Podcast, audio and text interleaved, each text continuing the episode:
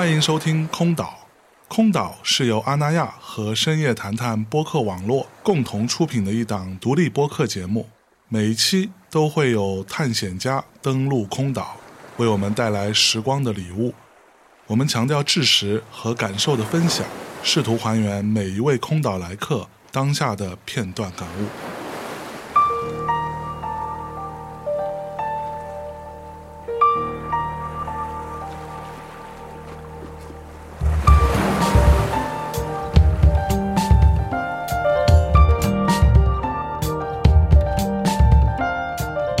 欢迎光临空岛，我是今天的守岛人象征。今天做客空岛的呢，是一位非常重要的导演、编剧啊，黄石老师，打招呼来。空岛的听众朋友们，大家好。嗯嗯，可能很多人对于黄石这个名字不是那么了解哈。如果说之前对于编剧和导演相关的工作不是那么清楚的话，那我可以简单介绍一下黄石老师啊，是我非常喜欢的一部电影叫《不成问题的问题》的编剧。同时，也因为这部电影获得了很多很多的奖，好像基本上各种奖大概获了一遍，是吗？是，你怎么那么害羞呢？对我第一次看到这部电影获奖，其实是获金马嘛。嗯，当时你因为这部片子获得了金马的最佳改编剧本。嗯，当时获奖感受如何呀？嗯，当时其实还是比较意外的。所以当时你去了吗？去了啊，你在现场？对，嗯，在现场。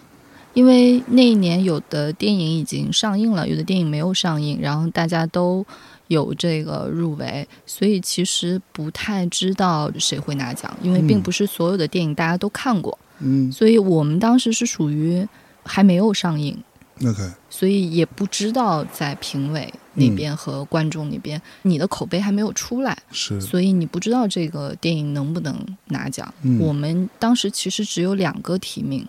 我们是属于势单力薄的一个剧组，就是只有男主角和改编剧本的提名，结果两个都中，对，百分之百的命中率，对，所以我们其实挺惊讶的，嗯。嗯，很意外，就觉得提名就已经是很荣幸了，但没觉得一定能拿奖，是，嗯，因为它还没上映，嗯。嗯，当时最大的感受就是意外，就是意外，就是意外。那真的把奖杯捧在手里的时候是开心的。对，嗯，是，就觉得有点难以置信吧，因为同场的别的提名的老师也都很优秀，对，都很优秀。是，嗯，那个时候你从事编剧已经多久了？其实时间挺久的了，因为我们从上学的时候，我是本科和研究生都在电影学院文学系，是，所以其实上学的时候就会陆续的接一些编剧的工作，嗯嗯，毕业之后也会去写电视剧和。网络剧，然后电影剧本其实也有在写，但是大家都知道，电影的开发是一个特别高折损率的一个折损率，折损率很高。嗯，所以在不成问题之前，其实你写了很多，嗯，但是真正能被拍出来的电影就是没有，可能只有一些电视电影啊或者什么的，就是。哦，所以你也写过什么网络大电影这种东西？呃，我们那个时候没有网络大电影，但有网络剧。网络剧我也写过，嗯，所以什么都写过。对，什么都写过，这就是电影学院的学生的特征嘛。对，大家肯定什么都干过，什么都干过。对，所以并不是上来就得弄这种特别高级的东西。嗯，不是啊，你要生存的呀，你首先要吃饭呀。你肯定会接活，而且我们上学的时候就大量的接活。对，嗯，因为我自己是非常喜欢。这部对这部电影我非常喜欢，我也看过三四遍吧，大概，而且我也很喜欢范伟老师的表演，嗯我觉得这个导演包括编剧，就是我看到有一种说法还蛮有趣的，说这是只有中国人能拍出来的电影，嗯，也只有中国人能可能能最看得懂的这种所谓的人情也好，按照现在的说法，可能叫情商吧，对，那你自己在写的时候，你觉得这种关于人情世故，关于这种。比较中国式的处理方式，解决问题的方法，嗯，真的是中国人独有的吗？我觉得首先一定是有它的民族性在里面的这个文本，因为老舍先生本人就是一个眼很毒的，对，这么一个作者，嗯，那他能看到这样的一个。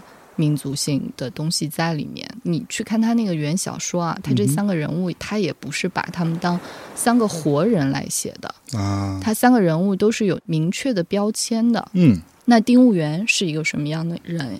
一个老谋深算、特别懂人情世故的人。嗯嗯，秦妙斋是一个文艺青年，呃，号称自己是一个全能的艺术家。对，然后这个尤大兴是一个海归，是。尤其是第二个人物，就秦妙斋这个人物，嗯。你能明确的感觉到，就这个人物很浮夸，用现在的话说就很悬浮，对，呃，很符号。所以当这三个人物摆在这儿的时候，他们形成了一个结构，而这个结构你能明显的感觉得到，他们是代表了三种人物，他们背后嗯。是有一个隐喻系统在的。是。对。为什么大家说这个是中式的呢？嗯就是很有中国人的特色呢？我觉得我自己做过多的阐述，其实也不太好。嗯但因为我觉得就是那个作品放在那儿，大家肯定里面有很多阐述。我有的时候去网上看，我也会发现有的人的阐述已经远远。大于和高于我们做剧本的时候考虑的那个部分了，嗯但我觉得它的那个区别可能是在于，比如说我们去东京国际电影节的时候，嗯。我发现一些西方的媒体，他们确实不太 get 得到，哦，真的，嗯。哦，就是我们会有交流。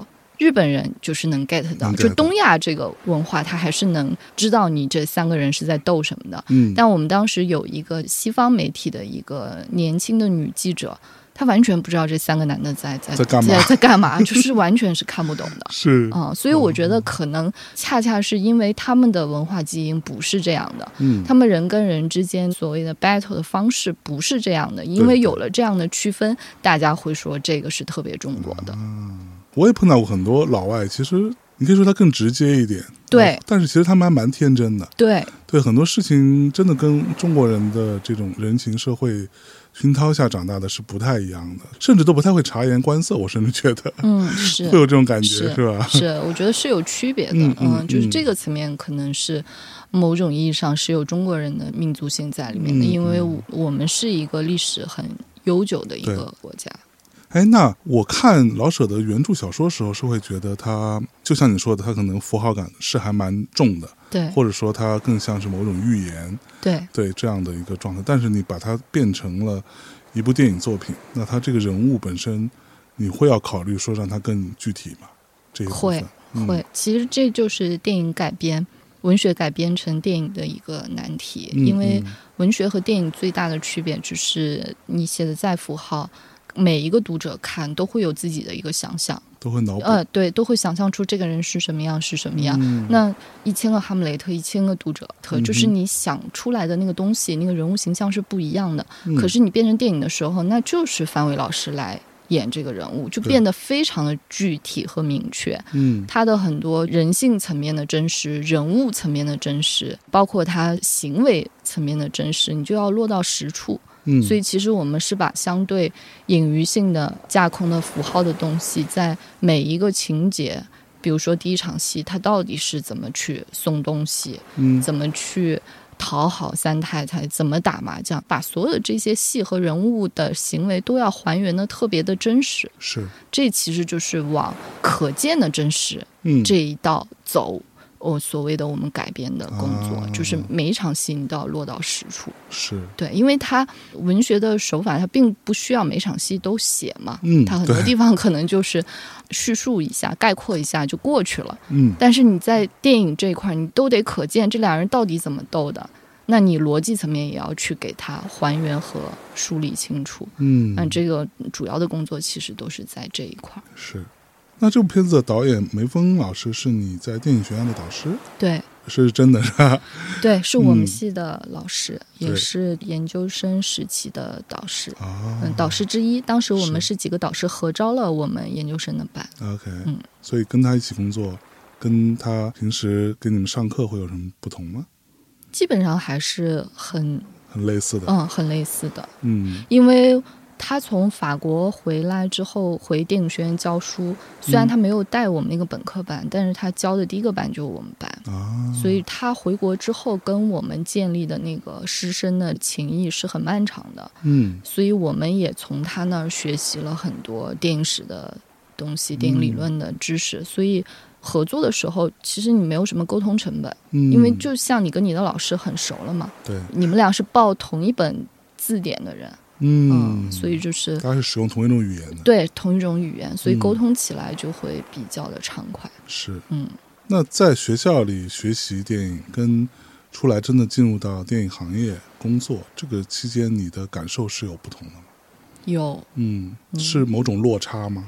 对，在电影学院学习，其实我们更多的每个班不一样啊。嗯但是我个人而言，我不能代表所有人，嗯但是我个人而言，是我一直在学电影嗯啊，导致我毕业之后需要接活儿呢，写剧本呢，我发现我就不会写剧本，哦，嗯，为什么 因为就是不知道市场上的那种剧本怎么写啊啊。？就我们学的电影都太那个太电影的电影，对，太电影的电影，然后你到市场上，你突然让你写个电视剧，写一个网络剧，那你肯定不会写，你你看都没看过。对对对，所以其实毕业之后是进入这个市场重新学习的一个过程嗯啊。你要说落差，我也不觉得是落差，但我觉得也挺好的。所谓市场化的锻炼吧，嗯能让自己迅速的明白自己的短板在哪里。你不能说只懂一种艺术电影的创作，嗯通俗的叙事你也得懂。是嗯，这个东西其实是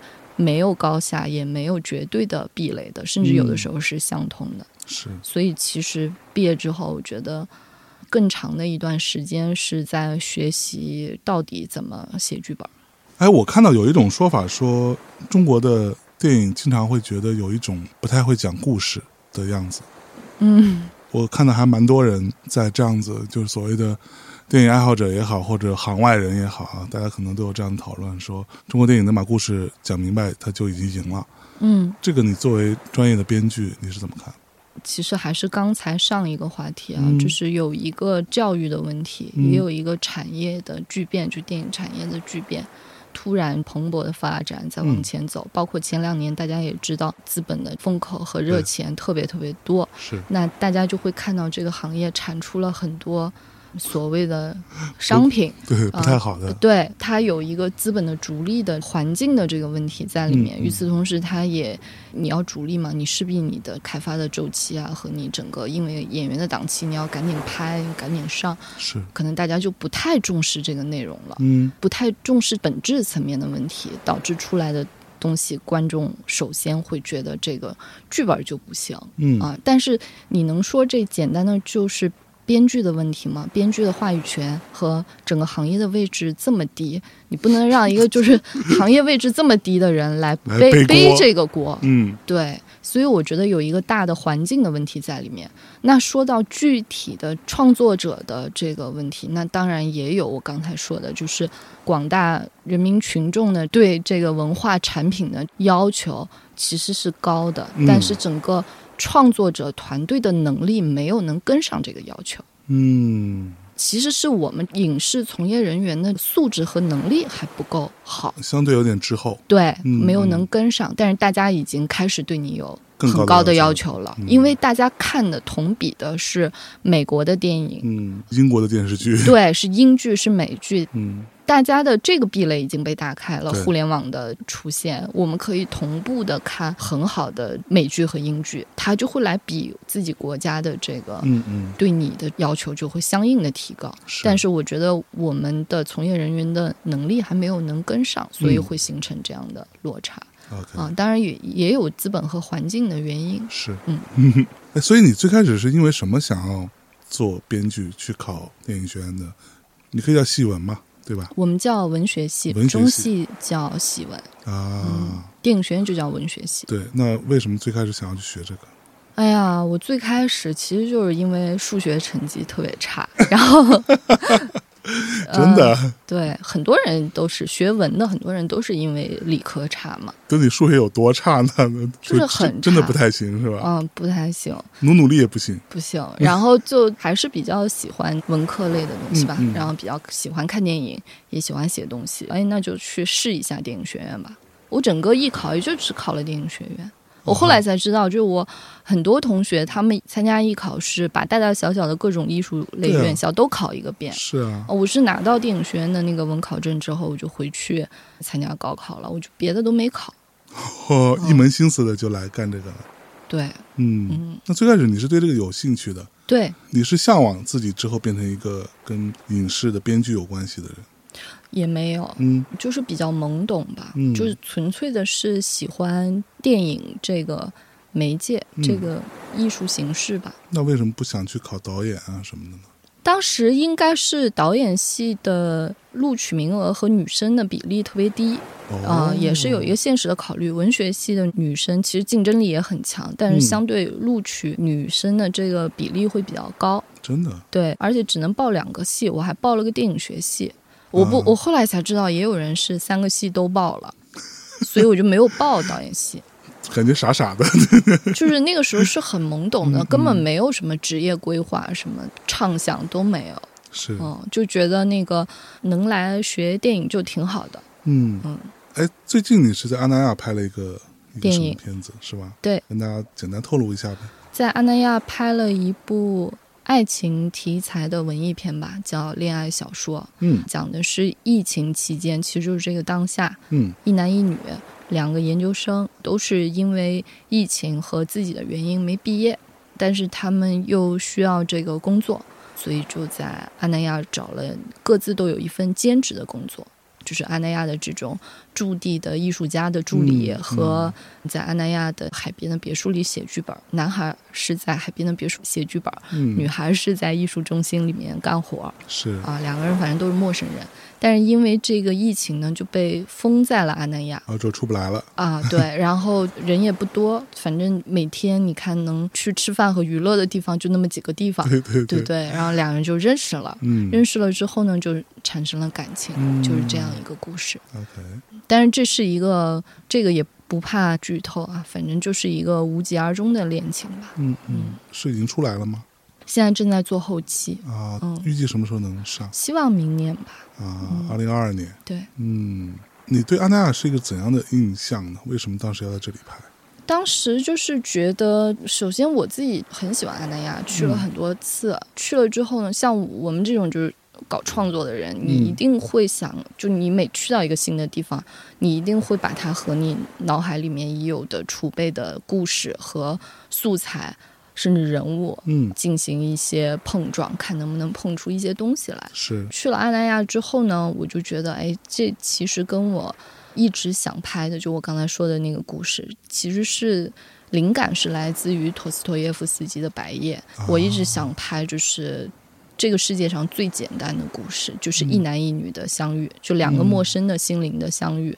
但是我想拍的是这两个心灵之间的那种交流，就是精神层面的交流。嗯但我一直没有想好，就是把它放在哪儿，因为我不觉得它是应在一个日常的环境里面，嗯就是我们就住哪儿，我们就在哪儿发生的这种日常现实生活的东西。就你觉得他们俩在国贸相遇不太行？嗯，对于我来说，我不想，我对那样的故事是不感兴趣的。是但是我希望是在一个陌生环境，我想看的是人在你并不日常生活的一个陌生环境里面，你会变成什么样。嗯，然后他们两个人的相遇会有什么样的火花？是，所以当我自己去的时候，我首先感觉到，因为它有海嘛，然后嗯。整个阿那亚审美又很好，对，到了那儿你天然的就会觉得自己活在一个井里面。嗯。我们做电影的人说，活就在井里面了，活那个美术已经那个井已经给你搭好了，是。你就像一个角色，你就是舞台上的演员。哦，你进去之后，会觉得你的生活像一场戏。嗯。阿那亚很适合放空和思考人生。嗯。嗯，包括他的人文规划也是对的，因为它整个的景观的规划会让你，你就想你就往那海边一坐吧，你，还能想啥呢？可不吗？对啊，你肯定会想一些存在的问题，对想一些自我的问题更加。精神层面的，对嗯，对，所以我觉得是跟我一直想做的那个故事是很契合的。嗯，那剧本做完了，演员都找到了，我就很快就去拍了，哇，嗯，真好，就是还是比较。嗯，顺理成章，就像你一直要做的那个东西，找到了一个合适的空间。嗯，哎，所以你在这儿拍了多久？待了多久？在这拍了三十四天，筹备了十几天，一共是五十多天，食堂什么的都已经吃完了吧？吃遍了。这边、嗯，主要是第一食堂和第三食堂。我跟你讲，我那个什么时候啊？就是呃戏剧节的时候，我在那儿待了得有一个月吧，基本上每天都要吃食堂，然后吃完之后就发现，哎，虽然呢略显寡淡，但是就变瘦了 哦，是吗？啊！我在那瘦了，我的皮带瘦了两扣，就我觉得还蛮有效的，就还蛮健康的。而且我觉得跟食堂是定时的，你会定时定点的去哎吃有关关系你会变得嗯很规律。对对对，嗯所以我很喜欢那儿的生活方式，是吧？因为很简单。嗯，你不像说在北京，你每天打开手机点外卖，还要想点这个点那个，对，好像就是选择似乎很多，但是很烦，给你徒增烦恼。但是你在阿阿那亚，你的选择没那么多，但是你很规律，嗯，而且没有那么多烦恼。我就到点到那儿吃饭嘛，就还挺好的。就觉得很好。我们拉回来说一下啊，就是你现在在做导演，你嗯也做编剧，嗯，这两种身份对于你来说有什么区别？或者你更偏向于我其实还是更偏向于拍我自己的电影。嗯，嗯，我会就自己做编剧自己导，对。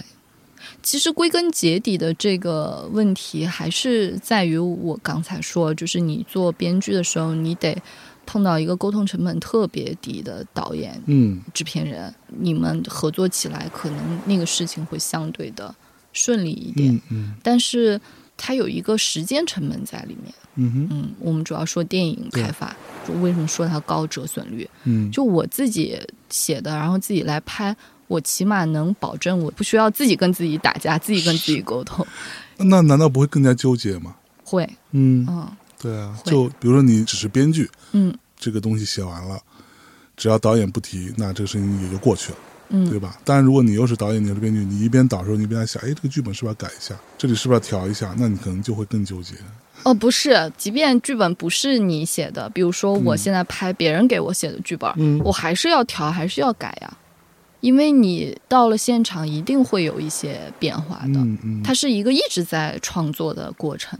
当然，我们也知道有那种特别规划到故事版是什么样，我每一句台词都不动，我整个把它复刻一遍的。当然，肯定有这样的导演和这样的方法，但是那个也是需要你有特别强大的一个执行力。对、嗯一个工业化的支持，一个制片层面的支持，嗯包括资金层面的，包括他的团队，一定是磨合的特别到位了。那嗯你就举一个简单的例子，像我们这种成本可能不会那么到位的项目，那你突发状况，有的场景就要变。嗯。啊、场地不行了或者怎么着，你现在就要换一个地方，立刻解决这个问题。是。换了之后，你的拍法可能也会变。嗯。啊、拍法变了之后，演员的这个怎么去场面调度它，你可能会要加一些东西，会让这场戏变得更生动。那你现场嗯就还是要二度创作，是嗯。嗯，但是那些完全掌控好的，比如像奉俊昊、呃寄生虫，我没有任何意外，因为我前期所有的东西都在我掌握内，我要的一切的制片层面的东西、美术层面的东西，我都已经到位了，包括特效，是。那我就没有这个后顾之忧。嗯，但即便如此，他也有一些二度创作，啊也有的，对，也有，他也有故事版层面，就是他当时想的是这样，但是拍出来之后到剪辑台还是会把一些东西拿掉，这样会更好看。嗯，所以这。个创作是到你定检前，它是一直在创作中的，对，嗯一直在变化，它不是一个僵化的事情。那王家卫导演这种，难道不是另外一个极端吗？对，这就是另外一种。其实他真的没有剧本，但是我觉得他有在他的脑子里对，所以你有见过他没戴墨镜的样子吗？没有，我有见过他没戴墨镜的样子。我跟他聊天的时候，我就问他，我说你真的没有剧本？然后他说，其实呢，我有大概的剧本在我的脑子里面，对呀、但是我的脑子里边这个东西也是不确定。嗯，我只有在东西拍出来之后，我才能知道说这个对不对。所以它其实是有很多也是在头脑里边啊不停的修改和创作的过程。其实就像你说的，到它进剪辑到它定剪的那一刻之前，其实都不一定。嗯、对，这是一种我觉得其实是还蛮奢侈的一种创作方法，但我觉得它有可能能获得特别美妙的东西。是，嗯不是有可能，他已经通过他的方式，他已经证实了。没错，嗯但是他去到好莱坞拍《蓝莓之夜》的时候，嗯，那好莱坞的体系其实是不太允许这样子，对所以他就是要很清楚。对，你可以有微调了，嗯但是大体上就是这样子。嗯这些演员这些合约就是这么签的，对。所以在这个部分，你会不会觉得我们的电影工业目前发展的没有那么的所谓工业化，嗯，也是有一定空间的呢？你说有一定空间，就对于创作者对于创作者来说是好的，嗯，是啊，对吧？嗯，而且我觉得一个健康的电影产业嗯或者说电影生态，一定是多元化的。嗯，我觉得我们不能去要求所有的创作者说你们整齐划一的都得给我是什么样。是。啊。啊，如果是这样的话，那这个世界上就没有王家卫了，就很无聊。对，就很无聊。对，那这个世界上一定是既有斯皮尔伯格，嗯，又有王家卫，对，又有奉俊昊，又有马丁·西克塞斯，那这样观众才会觉得各式各样的电影都有，才会觉得好看嘛。对，对，所以我觉得那个创作方法是不应该限定它的。嗯，我个人觉得是是应该开放和多元的，我们不应该那么的僵化。嗯你，只要最终出来的电影是好看的，你管它是怎么拍出来的。对。但是问题就在于，比如说你们在操作的过程当中，在拍摄、去制作一部影片的过程当中，就大家都有一种不安全感，所以才会去要求这个东西一定要很准确。比如说，呃，投资人可能会说，那我至少我要知道你在拍什么，至少我要知道你每一步都在干嘛。你的这个演员说的最好是说的什么台词我都知道，这种东西会对你们做创作是有困扰的。嗯，对，新导演会吧，因为嗯我觉得投资人的这个不安全感，所谓的不安全感，人类所有不安全感都是对未知的恐惧，对，因为他不了解你，所以他会担心。嗯，啊、就像父母送孩子去上大学一样，他肯定会担心啊，他不知道这个孩子出去会怎么样。对对对，但是他如果了解你呢，嗯，对吧？如果你是一个已经很成熟的导演，那他嗯。肯定就不会担心了。嗯，所以我觉得这是新导演的功课，就前三部你你都算新导演吧，是。大家都会觉得你的投资方，包括你的所有的合作的对象，甚至演员嗯啊、都会觉得我要从你那获得安全感。那我觉得导演有这个义务要给他们提供他们要的这个安全感。所以你还算新导演吗？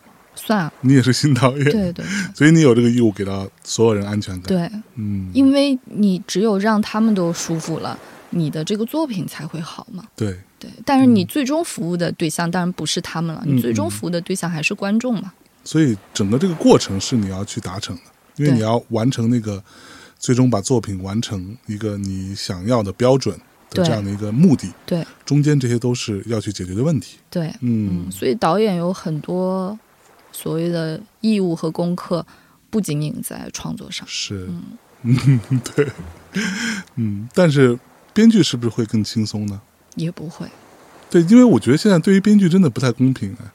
就是但凡出现什么，比如这个片子的反响不好了，大家都在骂，剧本就很糟，嗯，什么什么的。但是如果这片子好了呢，其实也不太会有人去夸 编剧真的怎么样，都觉得啊，就是很厉害什么的。嗯，对，你会有这种感觉吗？对，是的呀，嗯，是这样的，是客观的，你捕捉的很明确。对啊，很精准我就看到有很多片子出来之后啊，这片子反响很好，很少人会说啊，这个编剧很扎实，嗯不太会的。嗯那大家都说啊，这个导演牛逼啊，这个表演好，嗯甚至会有人说特效做得好。嗯，因为有一些特效大片，它嗯特效这个长板很明确，那大家看到了肯定就能看。能看得懂嘛。对，但是你就看到很多，比如说有时候我在 B 站 看的一些这种呃比较吐槽向的，就说、嗯啊这个剧本真的很烂，那个编剧我不知道你的脑子里怎么想的。嗯。我其实有时候就会觉得有点不公平，这个编剧他也不是他能够说了算所有这件事情的，嗯，这个东西最终呈现出这样子是所有人所有人所有人共同工作的共同的这个结果，那你只骂编剧了。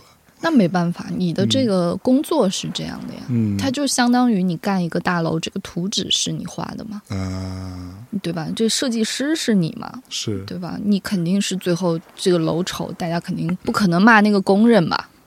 说这个砌砖的工人不对，肯定是骂设计师嘛。所以我觉得，可见也是编剧和导演，你是要对最终这个作品你要负最终 责任的。对，只是说编剧有的时候你得看这个作品你是不是真的说了算了。嗯，有的时候他这个锅背的比较冤枉，是在于他可能是一个制片人中心制，嗯，或者导演中心制的，你完全是执行他们的意志而已。你个人的意志可能已经被压得很低了没，错，你就是出来接一个活，然后最后骂你，你这可能有点冤。嗯，但如果这个已经是百分百是你自己的那个意志的输出，人家导演、人家那个制片人都很尊重你，啊、或者说是你们三方已经是你的东西，人家都拍了、都用了，最后出来不行，那你得背这个锅。嗯，我觉得背锅也是应该的，但这个里面背后每一个项目都不一样，对，对观众可能不知道是怎怎么回事儿。？对，对我觉得观众不是说骂编剧、骂那个人，嗯，他骂的是这个结果，对，啊、是这个作品不好的这个结果。嗯，但要有一个指向，这故事很不好，那可不得骂这个编剧。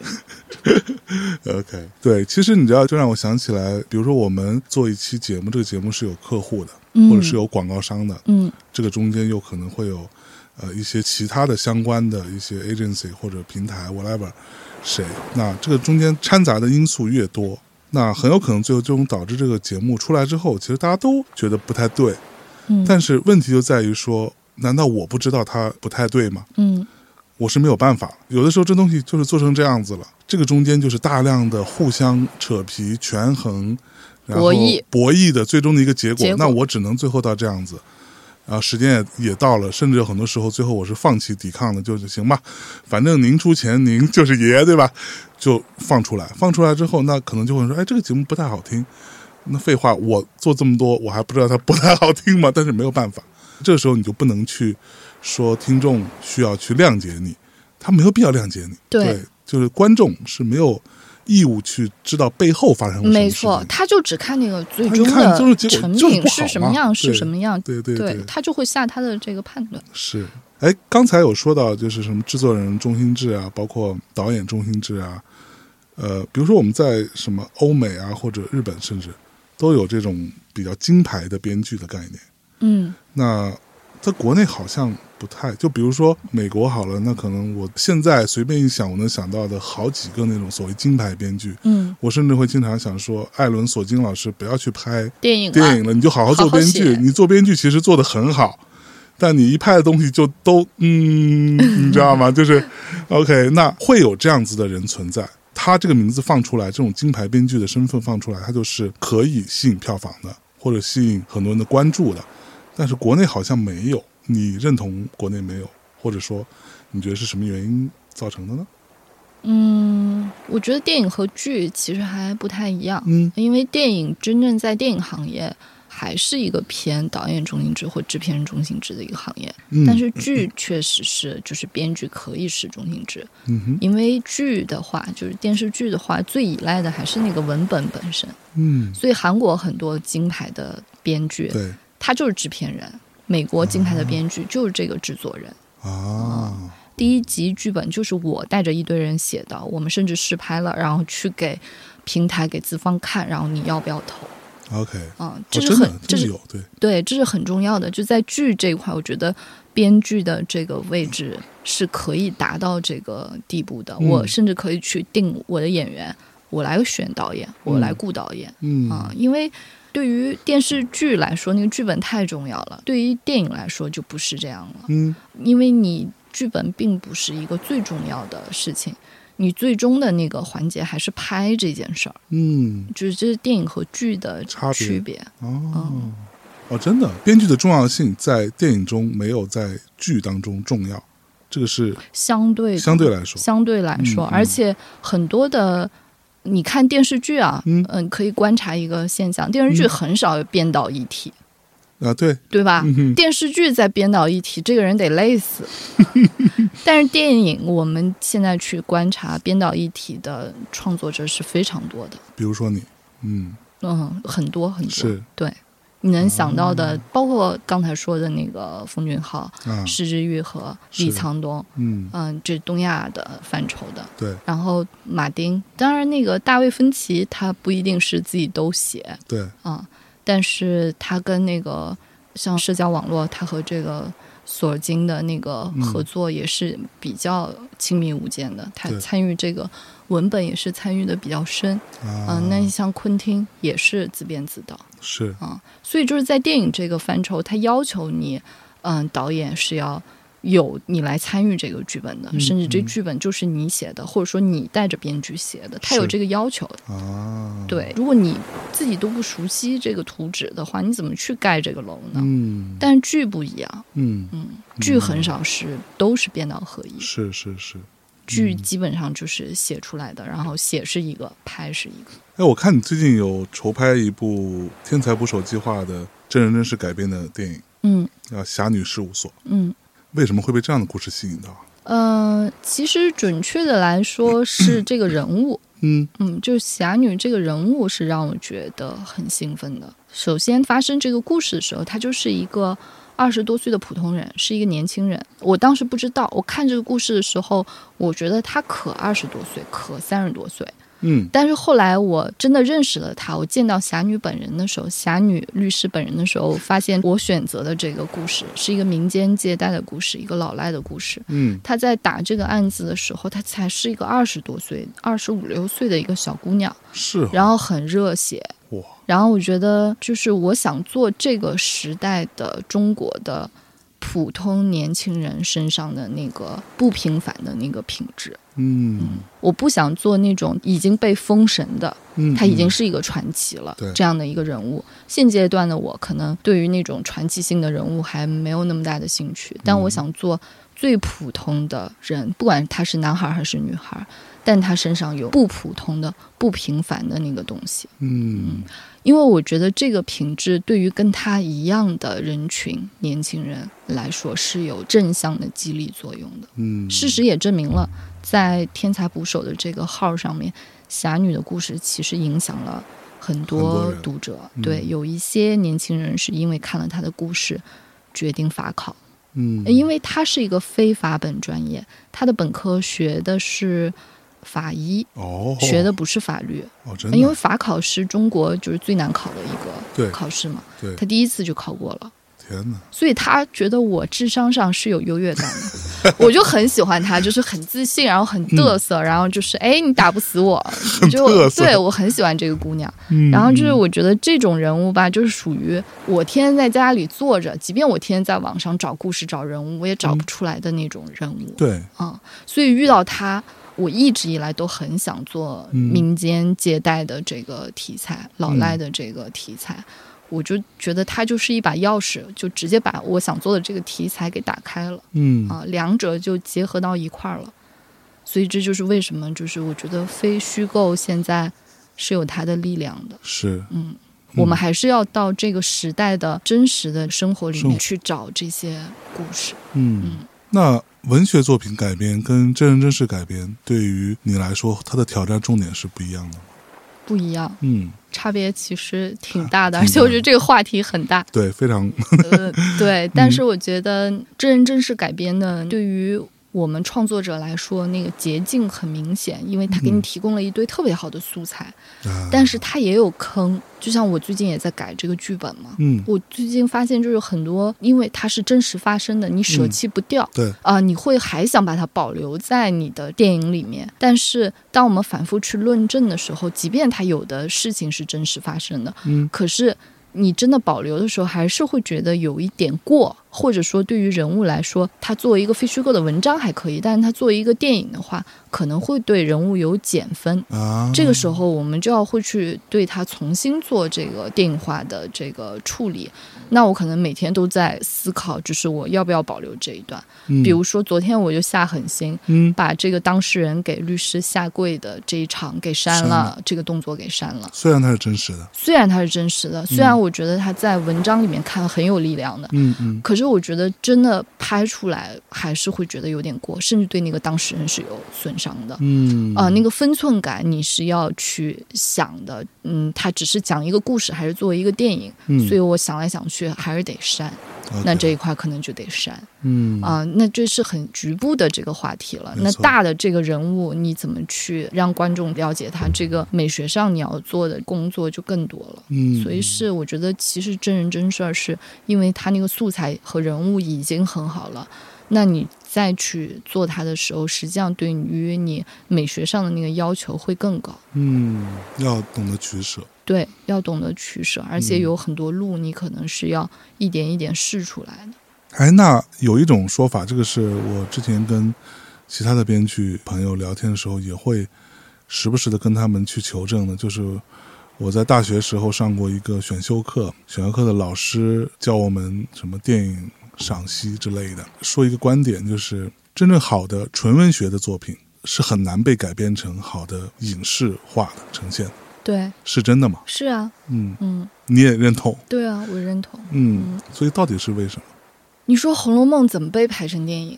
嗯，嗯那不是也拍了电视剧了吗？嗯，八七版已经很好了嘛，嗯，对，对？吧？但是它的那个精髓，你还是会有损失。对，它那个最好的那个部分，你还是看不见。嗯嗯，这是文学和电影的区别。嗯，我觉得这两个媒介各自有各自的这个长板。是那文学的那个长板就是我这个内容吧，我怎么写，反正没有成本，不就是我一支笔吗？对，对，所以我想写的特别特别细，那都可以。嗯那你比如说现代文学，你说意识流，你说乔伊斯、普鲁斯特、沃尔夫，哇，我想要去进入这个人的意识，对吧？嗯我想要写到他小时候特别小的，你现在回想你小时候特别小的事情，我一下子我我用文学的方式，我可以给你写的特别细。嗯那你说这电影咋拍？我们现在把就说咱俩嗯把 咱俩的这个人生的历史和我们不说多了吧，我们呃活这么大，每一年我们挑一件我们最难以忘记的一件小事儿，我们现在放在这儿，我用文学的方式，我能把它写的特好看，而且没有嗯成本，我想咋写咋写。是，可是你用电影的方式，你咋弄？嗯，对，所以就是就你要说怎么拍《尤里西斯》，对呀、说怎么拍，甚至怎么拍《追忆似水年华》，对，怎么就拍了没法法对，对真的是没法拍。对，嗯是不是因为影视的需求，它的那个比较重点的部分还是在于叙事？嗯，你可以说大众文化产品是这样，嗯但是呢，也在于也不在于。嗯其实我们说影像有两套系统，嗯一套是可叙事，嗯，就我用影像来给你讲一个故事，这个是我们常见的所谓的剧情片。是还有一个系统呢是可造型，造型呢、就是所谓的我不叙事了，我给你看场面，嗯，就我们刚才说的那些特效大片，嗯变形金刚啊、漫威啊、什么那个 DC 的这些，一旦他开始打斗了，我是不叙事的，我就是让你看场面本身，包括体育片，我一旦开始打球了。嗯。那就是看这个场面是没有故事的啊。啊，，这就是造型系统。所以电影其实是造型和叙事兼具的一个啊。艺术门类，比较综合。你也不能说它是一个只叙事的，对对对，它也有它的那个可见的没有叙事的这个部分。嗯，我多一个问题啊，就是为什么？因为我自己很喜欢动画或者漫画，嗯为什么很多动画、漫画到了美国之后，他们想要拍真人版，最后都拍的鬼一样？我自己看，就比如说前一阵刚出了那个《太空牛仔》，嗯呃，《Cowboy Bebop》的真人版，真的就鬼一样。在看的时候，我就在想，为什么这么差？的原因是因为他很想试图用真人真实拍摄加 CG 还原动画的场景。嗯但是我觉得这个方向就是错的。但如果你都还原了，你就变成一个高成本的 cosplay 对的装，这是没有意义的。对对，所以我觉得这就是本身方向上的错误，对，但他们却一直孜孜不倦的在做这样的事情因为这是一门生意。啊。因为原来的这个嗯漫画它是有这个受众的，对，巨你再不喜欢，你骂着你也会去看的呀。对我我我像我这种就看了嘛。对啊，对所以这就是一门生意。嗯对于资本来说，这是生意啊啊，这不是创作。我不是说所有的都是啊，我只是说，某如果一些吧，对某一些，如果他的这个改编、漫改电影是资本驱动的，那就是要赚这帮粉丝的钱来割韭菜了。那他管你什么审美和这个创作的问题？妈呀！然后他们接下来又要拍《圣斗士星矢》了，要真人去拍，我就想说啊，不要啊！对啊，还有《海贼王》什么的。这是资本驱动的结果，OK，我觉得，嗯嗯，我觉得很有道理，嗯我赞同你。嗯 OK，哎，你之前有导一个短片啊，就是舒淇主演的《他的猜想》，嗯然后这当中有很多塔罗牌的元素啊。嗯，对你自己本身对于神秘学什么是有兴趣的？有兴趣。嗯嗯，那你肯定就是你你自己做的这个，不管长片和短片里面，肯定都会有一些自己趣味在，平时会去研究吗？会。但是我不是那种专业的，我周围很多人就是弄这个占星啊、很八字啊，他们很嗯。专业，是。所以我觉得我就没必要去 学的太深。我只是觉得塔罗牌这个，当时纯粹是觉得这个道具很漂亮，嗯嗯，然后呢，也是一个命题作文嘛，是 Work Film 的这个短片，对，又没有对手演员，嗯然后就是舒淇老师一个人，只有他一个人。对，你说这让我怎么拍？嗯然后我就想到这个塔罗牌，是因为塔罗牌它的所有的大牌都是有人物的嘛，对然后就想，哎，可以用这种拟人化的方式，等于多加一个人物来跟演员来对话，嗯。要不然的话没有内容，就一个演员很容易就变成那种独角戏。嗯，纯粹是这个道具层面，我觉得它很合适，而且主题层面它也是，就我们去打卦算命去问这个塔罗牌，也都是对未来和未知和你自己的命运很好奇嘛，嗯。所以我觉得提的一些问题也都是关于命运啊，关于存在的问题。所以就是这个道具很好用，所以当时选择了这个塔罗牌。嗯，嗯，那你平时除了写剧本、思考接下来要拍什么这个工作的部分之外，你有什么其他的事儿做吗？或者没有，没有个人生活吗？就没有兴趣爱好吗？我兴趣爱好就是我的工作，啊，这样不会痛苦吗？不会啊，还蛮开心的。对啊，你比如说你呃，可以歇一会儿，然后看个电影或怎么着，那你看电影的时候，你会想他是怎么拍的，对对，从工作角度来去剖析他吗？对真的，啊，有的时候我会就不想那么多，就是当一个观众那么看。但嗯是你有的时候还是会，你不自觉的后台会在运作，哦，他是怎么拍的？嗯，哦，他新的地方是什么？啊你就很会很嗨。哦，他可以这样，他想到这个点，好牛逼。但是他如果突然一下后面不好了，你就会觉得、哇，这个很可惜，他为什么就是这儿掉下来了？对，然后我就会今天就会一直想，如果是我的话，让它不掉下来，或者说不塌了，我会怎么我会怎么写，或我会怎么拍，我就会一直在想这个问题。嗯，所以这就是你的兴趣和你的工作是合二为一了。这个跟我也很像。我嗯现在已经很难，除非听很老的歌，嗯就是我在我小时候或者我至少可能二十来岁之前，嗯我喜欢的那些歌手，我可能不会想那么多。嗯但我听新的歌的时候，我就不自主的会想说：“哎呀，前面开头挺好的，后面怎么这样了？哎，对对，这块儿这配这个，哎呀，这个编曲这俗了，就真的会有这个这个心态，你知道吗？就是你不自主的，你就会那样想。对，对对已经没有办法那个说我停下来，我不这么想，对对很难。哎，如果疫情过去的话，现在有一种说法啊，我最近疯狂的在去传播这种说法，也许它是个谣言，但是我真心希望是这样子。世卫组织也出来说，明年二零二二年疫情可能会过去，或者或成为一种常态，就是类似于感冒。那如果疫情真的过去了，你会想要去什么其他地方去玩一下？或者想去做点什么疫情期间做不了的事情？嗯，可能比较想去大自然里面吧，嗯因为我觉得一直被密封在这个都市里面，嗯你还是想要去游山玩水。是，嗯，比如说想去哪儿？西部吧，西北吧，新疆啊，啊，嗯，或者西藏啊，就想去这种高原的地区。其实现在也可以去，但是你一想到就是来回核酸，有可能回不了北京，就会畏难，有很多人去了新疆，然后去的时候没事儿，然后就回不来了，就回不来了。对对对 这个你会有很多压力的。，对，你会觉得哎呀，我就为了玩儿，对。就这么折腾，要不就算了吧。等那个疫情结束了，一而再再而三的等，到最后就变成了，要么是就是你出差不得不去的地方，要不然我看我今年也就去了阿那亚，然后。我天哪，对，就就嗯就你不会说想着自己没事儿给自己找一个玩儿的地方，嗯，所以想去大自然里面。是。国外呢，会想去哪里吗？国外，哎呀，我现在想想就觉得国外哪哪都不安全。疫情所以就是一整疫情过去了，国外也没有了，那你会想去哪？第一反应第一反应，欧洲吧，欧洲，嗯还是喜欢欧洲。嗯，嗯，就是可能欧洲电影看的比较多。受了这些艺术片的毒害。对、嗯，对，那接下来的动态，除了刚刚说的在做的几部呃新的作品之外，接下来要干嘛呢？还有什么别的，就跟大家分享一下。接下来还是就是按部就班的做这些没有做完的这些片子，嗯后期也好，前期的开发也好，嗯就是基本上还是以工作为主吧，以电影为主。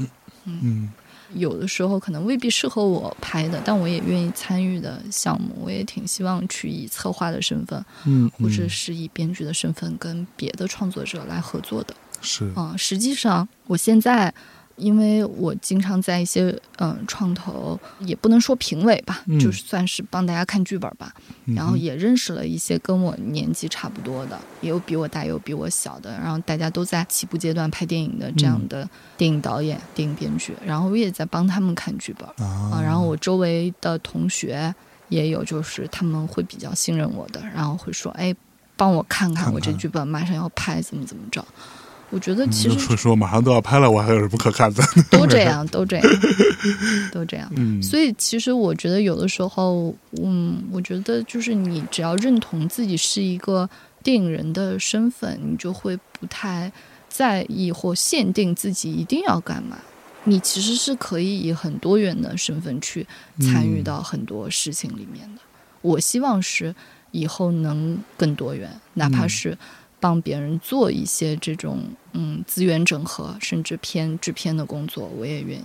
嗯，最后有一个小问题，嗯我最近在看一个电视剧，两三年以来第一次看国产电视剧《小敏家》，哦，我还没啊看。你还没看？嗯啊，我看这个时候我觉得好神奇啊！就是它是不是某一种新的一个手法啊？它有大量的冗余，甚至有一度觉得是还蛮治愈的。他可能没有在叙事，他可能这五分钟是没有什么信息量的，嗯他就是两个人的相处的过程当中的一些非常琐碎的事情，拿个纸巾啊什么之类的。哇，我觉得这个部分我甚至都不太能想象他在写这个剧本的时候是怎么写的。嗯，你懂我意思吗？就是嗯这个感觉就全靠演员，嗯就感觉是他们就很熟，就是坐在这个环境当中说的这些对白，也可能都没有推动剧情的发展，嗯。但是会让你觉得很真实。嗯。我甚至觉得这是不是某种趋势？嗯，嗯，我觉得要看嗯、是什么演员。周迅跟黄磊嘛，对啊，他们就是最好的演员。对。然后他们俩又很熟，对。那他们在一起可能就会有一些即兴的东西。对，啊，或者说超越剧本的东西。是那这个肯定是很宝贵的，非常厉害。任何一个导演一定是，那我赶紧拍呀，对，把他留下来。对，你们就演吧。那后期就会有很多东西可以剪嘛，嗯。因为他们是这样的演员，对。但这是可遇不可求的，啊，真的。因为你不能保证你能遇到那么好的演员，是。然后这两个人之间还有火花，嗯。这两个人还愿意这么玩儿。对不一定啊，因为就是很多项目都是演员跟演员都是第一次见面，上来可能就得啊，咱俩是一家人，你就得迅速的技术性的变成一家人。是。啊、嗯，所以我觉得这很难得。对每个项目有每个项目它独特的地方吧，对，就。就我在看的时候，我甚至就是比如说这当中的演妈妈的那个人，跟嗯。周迅和或者演爸爸的那个人跟黄磊之间的这些相处，我觉得哦，这跟我好像啊，就是我，因为我妈就是这么说话。的，嗯。她就是那种唠唠叨唠唠叨啊，你这个不行啊，那也不行，就觉得特别真实，你知道吗？然后，但其实就没有什么信息量，她故事没有在发展，嗯。就是一个在那里，你知道，我觉得哇，好厉害！现在。嗯，对。这就是一种嗯、呃生活流的剧，这也不能说是现在的潮流，嗯。其实之前应该也有贫嘴张大民的幸福生活什么的。啊，对。啊对，我觉得一直以来咱们是有这个传统的，就是生活流的生活剧，是。就是我没有戏剧性，我就是给你看生活本来的样子，嗯然后最后就能达到你说的那个效果，很治愈。很治愈，啊。我觉得这是嗯，可能后疫情时代大家也很需要这一挂的嗯，嗯文艺作品，对，嗯，因为大家需要治愈，需要治愈，需要大家都不容易。对，行吧，嗯那今天我们时间差不多啊，非常开心跟黄石老师一起聊一聊啊。这个我相信接下来我们还有更多的机会可以见面，对，可以多跟大家聊一聊天。那今天的空岛就先到这里，感谢大家收听，拜拜。拜拜。